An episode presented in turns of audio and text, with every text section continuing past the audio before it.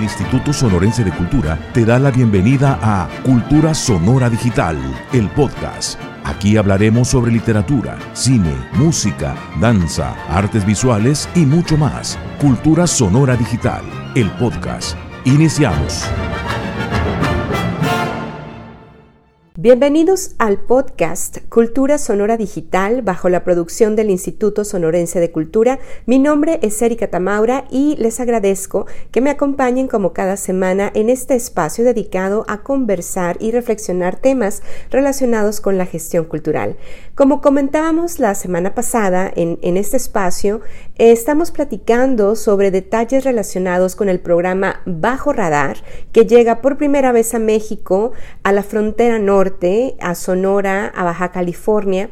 Y este programa eh, está impulsado por el Instituto Municipal de Cultura de Hermosillo, el IMCA, eh, bajo la dirección de Diana Reyes. Y bueno, bajo radar es un programa que se desprende del, de Transit Projects, esta agencia de innovación cultural del maestro Ángel Mestres en Barcelona, España, con todo un equipo multidisciplinar em, que busca apoyar, que busca detectar, acompañar e impulsar a gestores culturales que se encuentren bajo radar.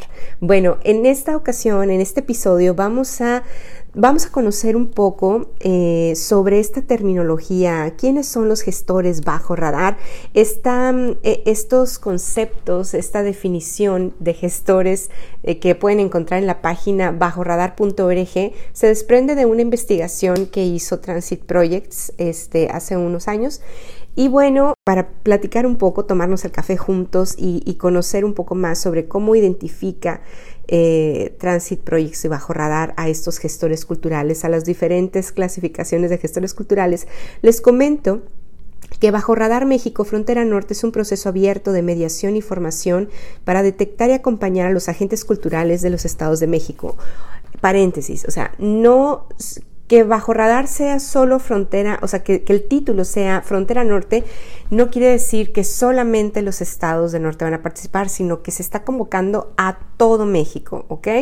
Ustedes cuando realizan su inscripción, si son originarios o viven en algunos de, los, de las ciudades como Ciudad Hermosillo, Nogales y Tijuana, que son las ciudades que están eh, patrocinando el programa, eh, por ejemplo, en, Hermosillo es el INCA, el Instituto Municipal de Cultura y Arte Hermosillo, en Tijuana es la Fundación en Tijuana Arte, en Nogales es el Infoculta, entonces ahí eh, todos los gestores de, de esos territorios tienen acceso gratuito a todo el programa de bajo radar. Sin embargo, si somos de, estamos, si somos de otros estados o si estamos en otros lugares, pueden acceder a, la, inscripción y checar las becas, pueden solicitar una beca.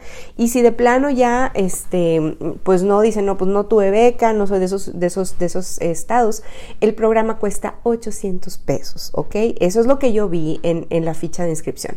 Entonces, eh, a partir del 7 de noviembre del 2020 se pone en marcha de forma online un conjunto de recorridos formativos que incluyen webinars, masterclasses, herramientas digitales y entornos colaborativos pensados para impulsar proyectos de innovación cultural.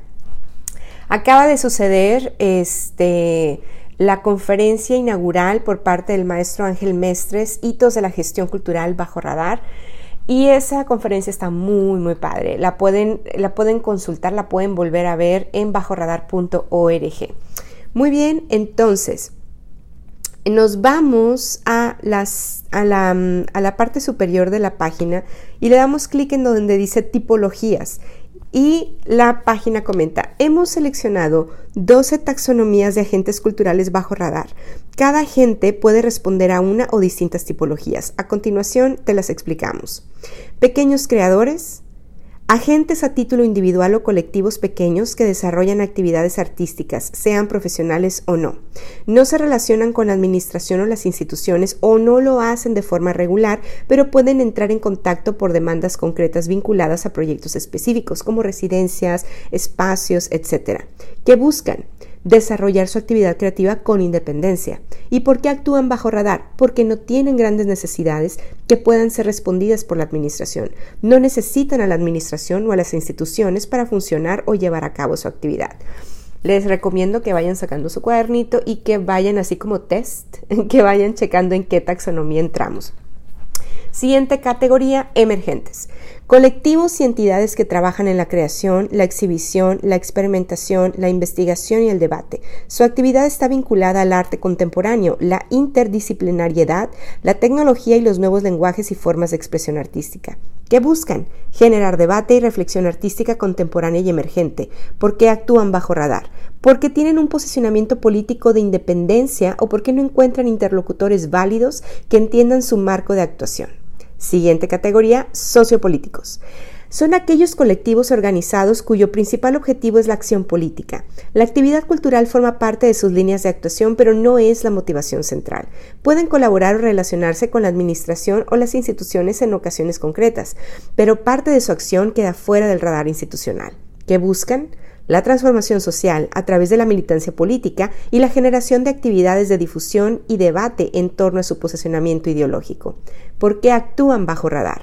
Porque no reconocen la legitimidad de la administración o porque tienen un posicionamiento ideológico autónomo va interesante, esto va interesante. Ya espero que mientras les estoy compartiendo y estoy hablando sobre las taxonomías, ustedes automáticamente están en su cerebro y en su cabeza, están diciendo, ah, fulanito es, es esto, perenganito es lo otro. Ustedes ya están acomodando en la taxonomía de bajo radar a la gente que conocen. Siguiente categoría, semillas. Son grupos, colectivos o entidades que se encuentran en una fase inicial de su actividad, ya han puesto en marcha algún emprendimiento, pero todavía no se consolidan y en muchos de los casos se acercan más a la actividad amateur. No tienen una vocación específica de independencia en relación a la administración o las instituciones. ¿Qué buscan? Consolidar su actividad. Siguiente categoría, semillas grupos, colectivos o entidades que se encuentran en una fase inicial de su actividad. Ya han puesto en marcha algún emprendimiento, pero todavía no se consolidan y en muchos de los casos se acercan más a la actividad amateur. No tienen una vocación específica de independencia en relación a la administración o las instituciones. ¿Qué buscan? Consolidar su actividad porque actúan bajo radar, porque tienen poco recorrido y aún no han sido identificados por la administración o las instituciones. Centran sus esfuerzos en poner en marcha el proyecto antes de acercarse a la administración o a otros agentes. Siguiente categoría, desencantados entidades o agentes culturales con una trayectoria consolidada que antes colaboraban regularmente con la administración o las instituciones, pero que han decidido dejar de hacerlo. Están identificados, pero actualmente no se relacionan o incluso generan su actividad destacando su independencia. ¿Qué buscan? Desarrollar su actividad cultural de la manera más eficiente y fácil posible. Por eso están abiertos a colaboraciones y apoyos beneficiosos para cumplir sus objetivos. ¿Por qué actúan bajo radar? Porque el esfuerzo que supone colaborar con la administración supera el beneficio que extraen. Siguiente categoría, undergrounds agentes que desarrollan propuestas culturales alternativas, paralelas o ajenas a la cultura oficial o mainstream. Normalmente se centran en la programación y la difusión de propuestas y proyectos underground más que en la creación específica de los mismos, aunque los hay.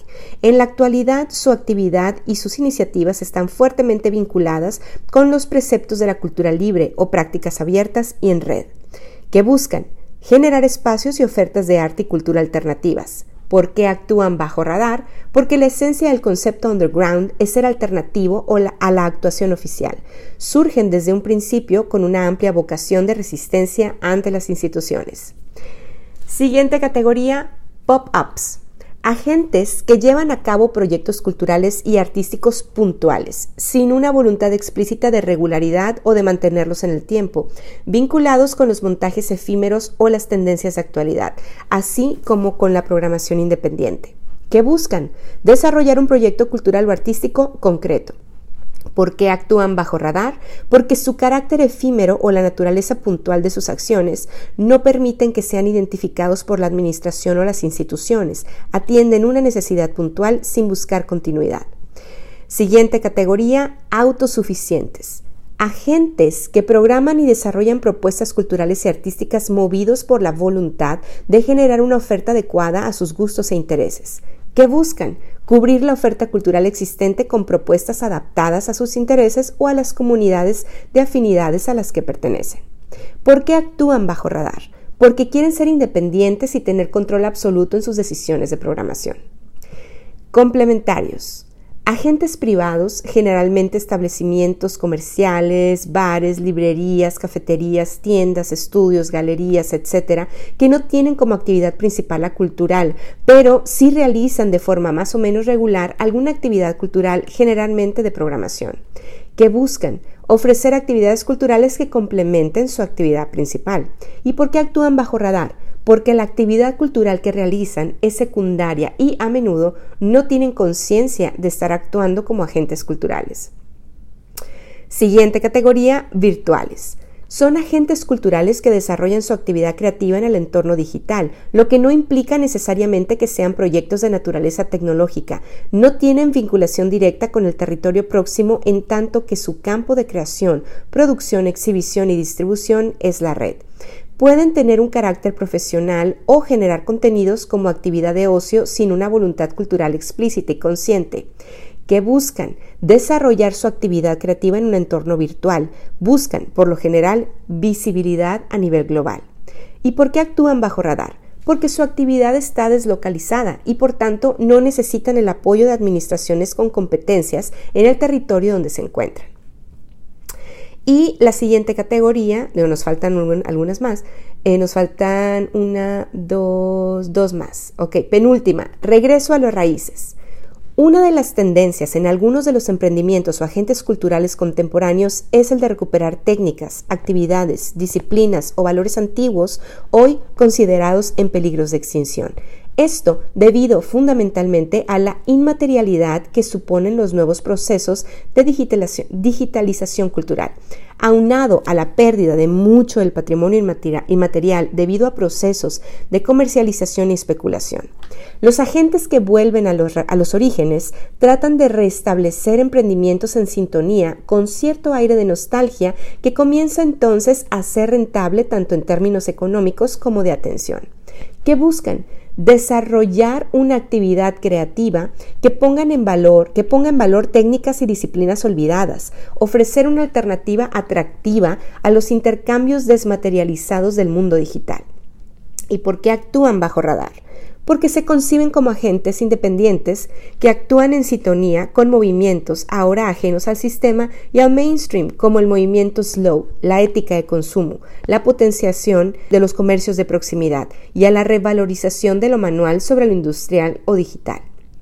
Y la última categoría, renacidos. Son aquellos agentes a título individual o colectivos que desarrollan proyectos, vinculan agentes o producen iniciativas vinculadas con el relanzamiento de proyectos retirados o antiguos. Una tendencia muy en boga que pretende dar valor a propuestas del pasado que han quedado en el olvido, muy vinculada con el de los agentes regreso a las raíces. ¿Qué buscan? Reivindicar propuestas de valor que han quedado rezagadas por un sistema que, por defecto, suele desechar las segundas oportunidades, donde quien envejece o se desvincula de las prácticas productivas no tiene opciones para encontrar un camino de vuelta. ¿Por qué actúan bajo radar?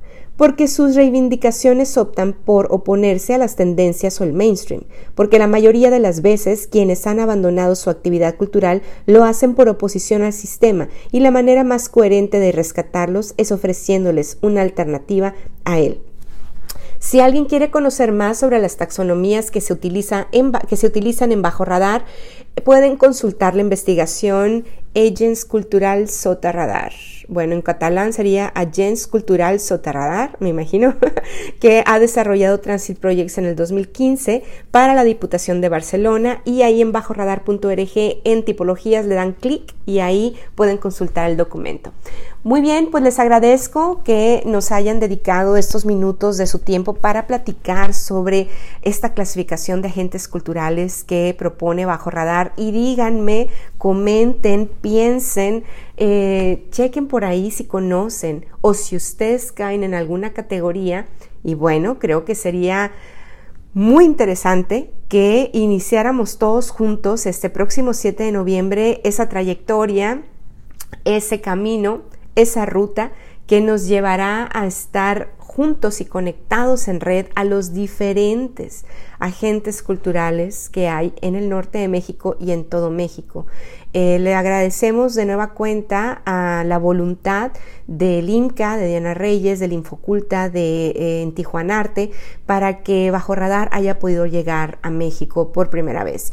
Bueno, mi nombre es Erika Tamaura, soy gestora cultural, mi Twitter, arroba Erika Tamaura, mi Instagram, arroba Erika Tamaura, tengo un blog personal, ericatamaura.com y los veo la próxima semana para comentar y platicar y conversar mucho más sobre temas relacionados con la gestión cultural en podcast de Cultura Sonora Digital bajo la producción del Instituto Sonorense de Cultura.